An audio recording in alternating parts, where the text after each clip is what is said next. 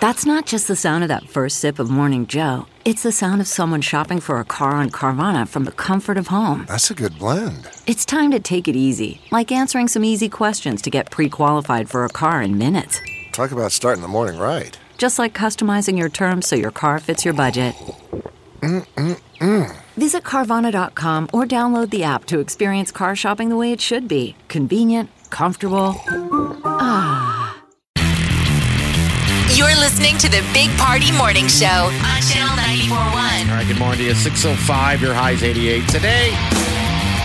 All right, the news. So, the suspected gunman in the El Paso Walmart mass shooting, he's cooperating with investigators. He's talking to them. And one of the unsettling uh, revelations is the fact that it was completely random the Walmart that he chose. He had been driving for 11 hours from his home in Allen, Texas to El Paso and had merely stopped at that Walmart because he was hungry. Walked in, saw the crowd, walked back out, and decided this was the spot. But not a normal individual. I mean, No. No, not your average obviously. person doesn't randomly decide to shoot up Walmart. No, who has that kind of stuff just hanging out in their car? Obviously, looking for the opportunity. Uh, large group of people, whatever. Wow. Right. Uh, they've uh, adjusted the numbers. Now, 22 people have been um, have been confirmed as killed when he opened fire. Two more passed away in the hospital yesterday from their injuries. So there were U.S. citizens, a German citizen, and Mexican citizens that were a part of the El Paso shooting. And Mexico now plans to investigate. Uh, eight of the dead were said to be Mexican citizens. Another six are in the hospital. And the foreign minister of Mexico says that they are going to request extradition of the suspected shooter, uh, treating it as a case of terrorism. So he could be charged with, uh, so far, he's been charged with one count of murder uh, and will likely face more state and federal charges. President Trump is going to El Paso tomorrow. So he is going to go and meet with the mayor um, and uh, and you know try to meet with probably some of the families. He'll be going. Uh, the mayor will most likely be asking for more resources. Um, it isn't How- a political visit. Just Of how quickly a day changes things. You know, you're the mayor of El Paso. You have, Mm-hmm. a, you know, it's a bad moment when you're meeting the president. Day not for like a yeah good like hey he's just coming to visit because he wanted to see a border town and it wasn't anything about anything else. How would you like Yeah. to be the president, regardless? I mean, who wants to make that visit? Like to show up now? Because, because what are you going to say? Exactly. What can you say?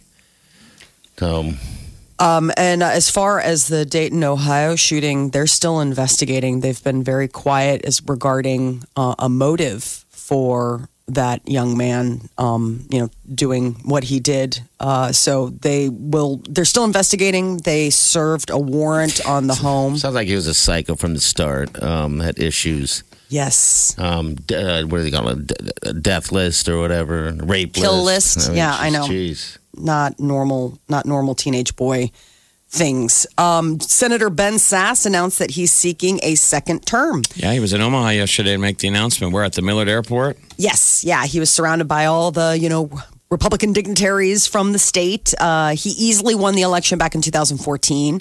Political newcomer, and now in 2020 he'll be the incumbent. Apparently, there's already one Republican challenger, uh, a man by the name of Matt Innis out of Lincoln, and then you know. Some Democrats have already declared that they're going to run for the Innis. seat. Remember, he Sasse is the one who put out the book "Them." Yeah. Why we hate each other. I mean, how What I- fitting. That's the book he put out last year, October of 2018. Them, why we hate each other and how to heal. The them being like everybody looks as the other guy as the them. Yeah. It's a great title. Um, that's a good question. Why do we hate each other so much? Everybody just be like, nice. I mean, I Maybe think it's the- 'cause it's I so think darn these hot. these two idiots, you know, who shot these two shooters, are, I don't think are totally reflective, but you know, I think they're they're maniacs. Yeah.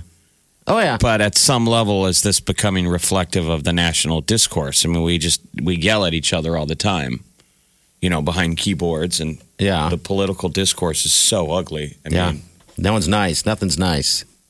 Can't we have nice everything things? is is full on ugly. I mean, people will say the ugliest things. Why do we hate each other? Like, what's going on? in America? Is it broke? Seems broke. It Everybody's seems very either broke. overdosing or killing each other. Yeah. Why are There's a we lot of so pain. sad?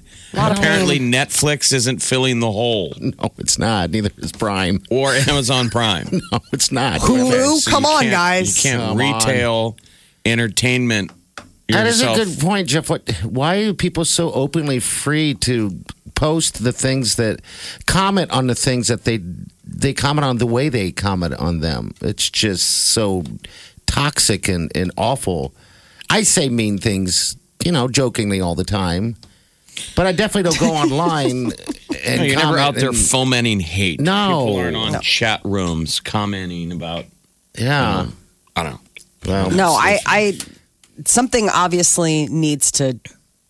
Be, uh, needs to change. I mean, uh, obviously, there. This isn't working as a country or as a species. This kind America needs to get a puppy. of. Oh, wouldn't that be nice? Just one big puppy America hug. needs a box of kittens. well, you can Even get just some for a day. cat. just a moment in a mall. I don't know. Well, Jeff, you can get your cat love on Oh, um, no. the Cat cats? Film Festival. Meow. Uh, Cat Film Festival is coming to the Alamo Drafthouse in La Vista next week, August 12th. What do they? sh- What do they do at the cat festival? It's like a two hour, it's a bunch of cat, um, you know, like the cute internet cat shorts. They put together like the best of the best. And these things it's were a two all hour compliment directed by cats. Like these were these are I films wish. written by cats, directed by cats. It's all those cute little cat videos that we, you know, check out on the internet or share with one another. It's a two hour compilation of some of the best. And the nice thing about it is, is that 10% of each ticket sold is donated to the Nebraska Humane Society. So it's a $12 ticket. You can buy it now, drafthouse.com. Not a cat person. The Dog Film Festival with the same concept as the kitty version, the same except for time? on August do- 27th. Do, do you Oh, know of a great film about cats? I mean, people could probably name a movie about dogs. I Jeff. A lot of them are sad, like Lassie or Marley and Me. But can you name a cat movie? no. I, Kedi is one that I saw recently. It was a documentary about the street cats in, um, I think it was like Turkey or something. That's a little obscure. Give me a cat movie. no, like like a movie, like Like a movie. like Marley and Me, like uh, you know Kitty and Me, or whatever. Garfield. okay, there you go. You win. What do you win? You win Garfield free voiced by tickets. Bill Murray. Garfield. That is love it. If anyone knows of one, call us. I- They always make cats the jerks in movies. Like whenever they voice them, they're always It kind of is fitting. She fits, right? I, no. Cats are kind of jerky. I mean, just They can be the way they are. You know, Yes, they don't they welcome you that. or anything like that. But very standoffish. Yeah, Very, very standoffish. Uh, relaxation, a valuable commodity. I mean, especially in light of everything that we've been talking about so far this morning. So, more and more people are inc- uh, reporting increased bouts of anxiety and stress, prompting developers to release mindfulness smartphone apps intended to help users control their breathing, calm down, and practice meditation. But the interesting thing is, is that the best thing that you can download onto your smartphone to quell anxiety are video games. I believe it. They say that those are better for mental health than mindfulness apps that somehow just 15 minutes of just zeroing out to, I don't know, Candy Crush or Tetris mm, I thought is video, actually, I thought the video games were causing the shootings. which mm-hmm. that is just, are we really back to that? I mean, as that, as an excuse, I think, I just, I don't think the video games are, are, I don't know. Yeah, there are a lot of Excuse, violent but- video games, but I don't necessarily know. So for the most part, the uh, zoning out and getting your mind off of whatever's freaking you out works, as opposed to the um, what is it? called? The mindful apps. Yeah, like haven't you ever downloaded one of those apps where it's like it's um what do they call those? A lead meditation, you know, where they're like, No. okay, close your eyes, count to fifteen, breathe, you're in a forest or whatever. And No, I mean I they're really haven't. nice. They're nice, but I don't never I always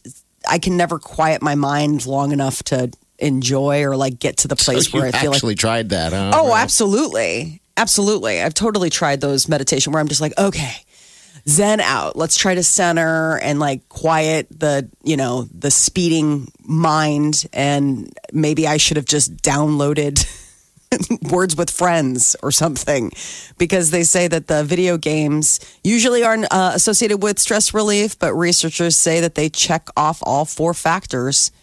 Generally relaxing, give you an opportunity to learn a new skill, immersive, and provide a fun distraction from pressures. And basically, that's what you're looking for if you just want to blow off some steam.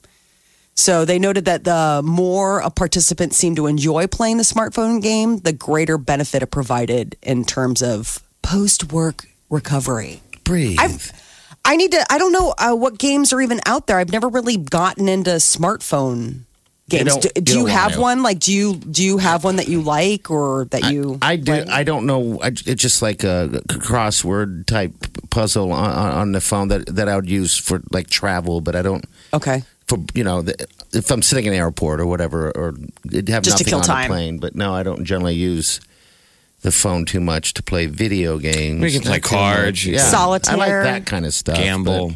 I always liked mahjong. You know, the one where it's the tiles where you have to find the two matching tiles and then they go away. Like they give you these weird, big layouts of all of these different mahjong tiles, and you got to like match them. It's almost like memory.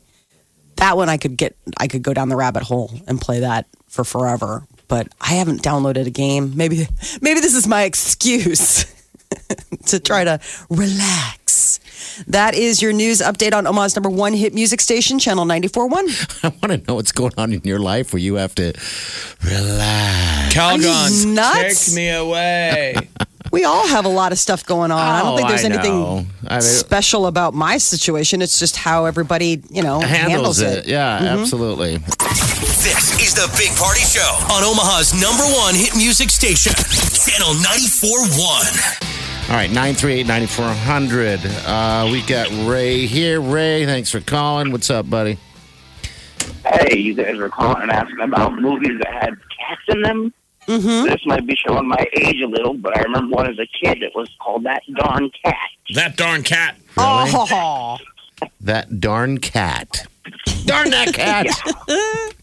I've never heard of that. I have heard of it. I don't. I don't think I've ever seen it. It's What- an old one about the FBI that used a cat to find some kind of criminals. Okay. Was it That's- good? Was Uh, I it remember. was it good, Ray? Well, at the time I was a kid, so yeah, at the time it was. Okay. All right, good deal. Um, there's two. It's just not two movies. Garfield being the other one. Um, hey, Ray, thanks for calling, buddy. Appreciate it. Not a problem. All right. Have a good day. You too, Uh, man. Angie later. messaged us Keanu. Remember that Key and Peele? Ah, Oh yeah. Oh my god, that cat was so cute. We're just saying there's lots of movies about dogs, not a whole lot of movies about the- technically about cats. Wonder why. That Darn Cat is a 1965 movie. Okay, jeez, it's. Uh, Well, I mean, how much source material do you get out of I figured you could do. Uh. I mean, a dog is a tough movie too. yeah, but you know A the dog. I just saw a trailer the other day. There's a there's a dog movie coming out. Okay. Yeah, with that Milo Vaughn or whatever, and is it is Kevin, Kevin Costner? Costner is the voice, The voice. Of, of the dog, and so you know it'll be a hit with dog people. But I rewounded the trailer, and I'm like, oh my god, It's this is bad. so terrible. like I'm like, that's Kevin Costner had to read that script, so all of his lines are like. Like I almost thought it was offensive to dogs. thought you guys. Yes. Because he's like Kevin. It's totally Kevin Costner's voice, but all of his scenes, he's saying stuff like, "I am their dog. I will be by their side because I am their dog. Yes. I knew when I saw him, he would be my owner forever." But it's Kevin Dog. Costner. It's weird. I'm like, people are gonna cry at that movie. Yeah. See, that movie gets made all the time. They're saying that it's a sappy tearjerker. Yeah, um, yeah. It's called. Uh, Oh, of course. It's called the art of racing in the rain. Oh, Because he likes to take his dog racing in the rain. And you see, like in the trailer, the whole arc of this couple's life. I'm just like, I don't need to see that film. no. Get out of here. I always am so surprised when those dog movies keep getting made, but I guess because people keep going. The one that was like a total tearjerker recently, I think it was a uh, German Shepherd. And it looked like it was like a military dog, like trying to find its way back home or something. And even the trailer, I was like, oh God, I don't know if I can watch this. This is looks so, so sad. and I just, you see those things and I'm just like, oh God, no. No, no, no, no, no. Is it a I just don't think that you or- can you, you can put Kevin Costner as the voice. It's it, to me it was distracting. Have a voice we've never heard of before. Well, and he's a terrible voice actor. So there's, you know, so that doesn't help. You got some stuff right here. Here we go. Sound, smells. I felt like I truly belonged. And remember, this is a dog talking. Yeah, that's not working. Your car goes where your eyes go. Not really much of a dog person. It's more person than dog. Denny was clearly taken with her grooming. She probably bathed every day for all I knew. That's he always terrible. stare at people like That just sounds awful. And I'm not even watching. I'm listening. How dare you? It's the producers of Marley and Best Me. drivers don't course. dwell on the future or the past. I am a dog. The best drivers focus only on the present.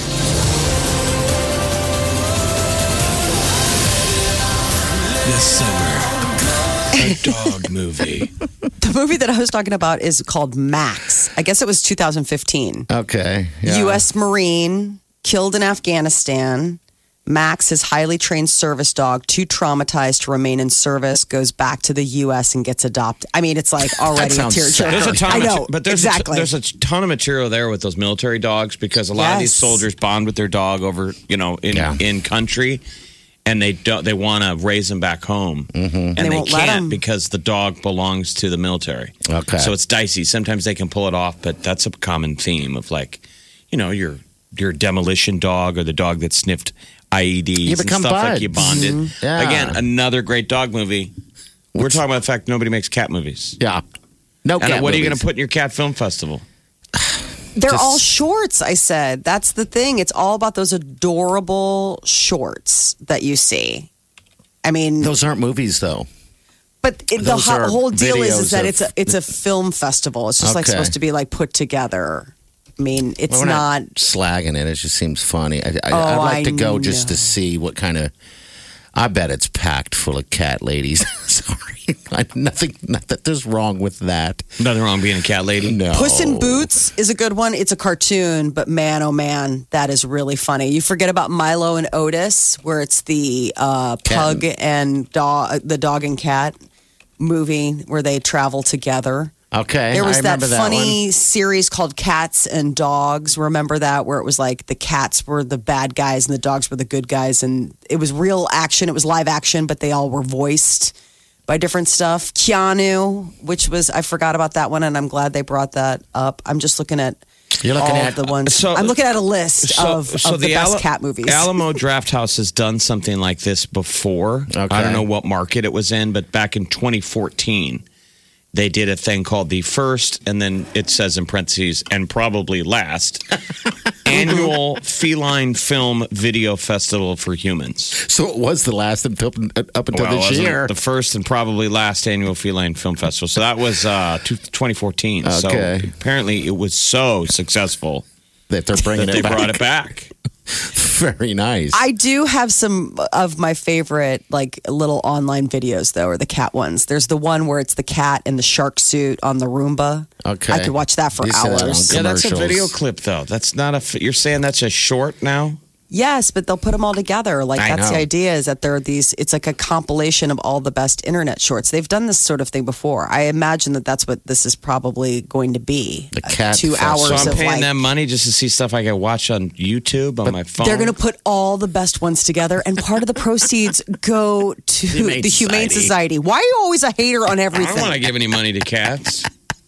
well, it I goes to the Humane back. Society. The moment I find that out, I'm running out front and demanding my money back. and they're like, "Of course you are, because you are such a grumpy man. This goes to cat research. if you weren't complaining about this, what else would you be complaining about? Probably you. Probably Sorry. every day." Cats. Oh my lord. Okay. So when is this awesome uh, cat festival for all the cat Monday, people out there? the twelfth. It's twelve dollar tickets. Ten percent goes to the Humane Society. But like- I know how you feel about cats, Jeff. But on the twenty seventh, they have a compilation of dog shorts that you can watch. all right. So there you go. All right. So uh, is it like early in the day on Monday? you know, I'll have to look and see what time it is for people who They're not have no gonna- lives. They're gonna put that thing at night. They're gonna be like, anybody during the day want to come on out and watch some cat videos? Come on out. Oh. All right. That's got to be an interesting psychographic. Like, Yes. I want to meet those people, don't you? I want to go just to go. Um, Fifteen bucks. Like, don't you almost find out that that's it's actually sponsored by like a dating website? That would be awesome. But sort of, they're like fascinating. We wanted to meet you fascinating cat people. Can't get enough of the Big Party Show?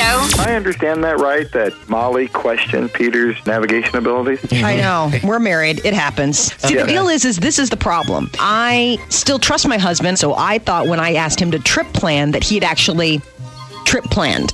And that would mean, you know, printing out maps or printing out directions, maybe doing some homework. That's what I would do to prepare for a trip. We are in the honeymoon spa- phase. You haven't realized that your husband is actually worthless. Exactly. I mean, soon enough, you'll learn that your husband really can't ever do anything right. Yeah. Amen. Get what you missed this morning on the Big Party Show podcast. At channel941.com. All right, the celebrities. We've got some fun stuff going on. What do they got going on today? Ariana Grande was Oh. spotted out and about with her rumored new man, that Mickey Foster, who she teamed up with uh, to create her new single "Boyfriend," which is kind of interesting. They were seen out and about after uh, she headlined headlined Lollapalooza on Sunday. I guess they were at a after little deal um, for birthday party, but they were seen hanging out, and they seemed very. Uh, Very cuddly. cuddly. They were sitting next to each other. I guess they've known each other for a while. Okay. Because Social House, which is his band, has co produced her songs Thank You Next and Seven Rings.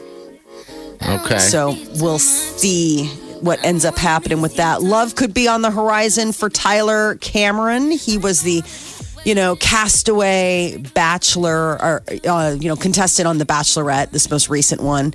Apparently he's doing A OK, though. Who needs The Bachelorette when you can have uh, Gigi Hadid?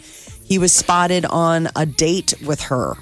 And I guess he's just living his best life. So she's kind of slumming, right? yeah, I think I would so. say so. I would say so. Yeah, it seems. So he's he does not want to be the next bachelor, you know, because that's usually the thing. Like if you don't win or you don't get chosen on the Bachelorette, they're like, "Oh, but everybody loved you. How about you get a chance at love by going and picking through twenty girls?" Well, he's been on. Uh, this is that is this is his second date with Gigi. Ooh, Yes. it's moving so fast. so he's coming out smelling like roses on his Damn deal, right, right? he is. Yeah. Mm-hmm. He gets Yeah. dumped supposedly, right? Hannah passes, and Gigi Hadid is like, "Oh, I'll scoop that little treat up." I guess uh, you know Chris Harrison. He's the one that has to deal with all of these people on the He's the Bachelor. host. He always has to act he's so serious. I know. What are we going to do about this rose? I'm so sorry. Oh God, it's so hard. I wonder if his wife ever gets mad at him. Is he still married, Chris Harrison? Nah, I she's could see I his don't know. wife Wasn't being there like a when they have serious moments where she's like, "Don't give me your bachelor face. Give me the real concerned face, not the phony Chris Harrison every day pretend I'm sad, serious face when He's roses like, get handed out. Wait, wait, what? And don't give me I have to poop face either.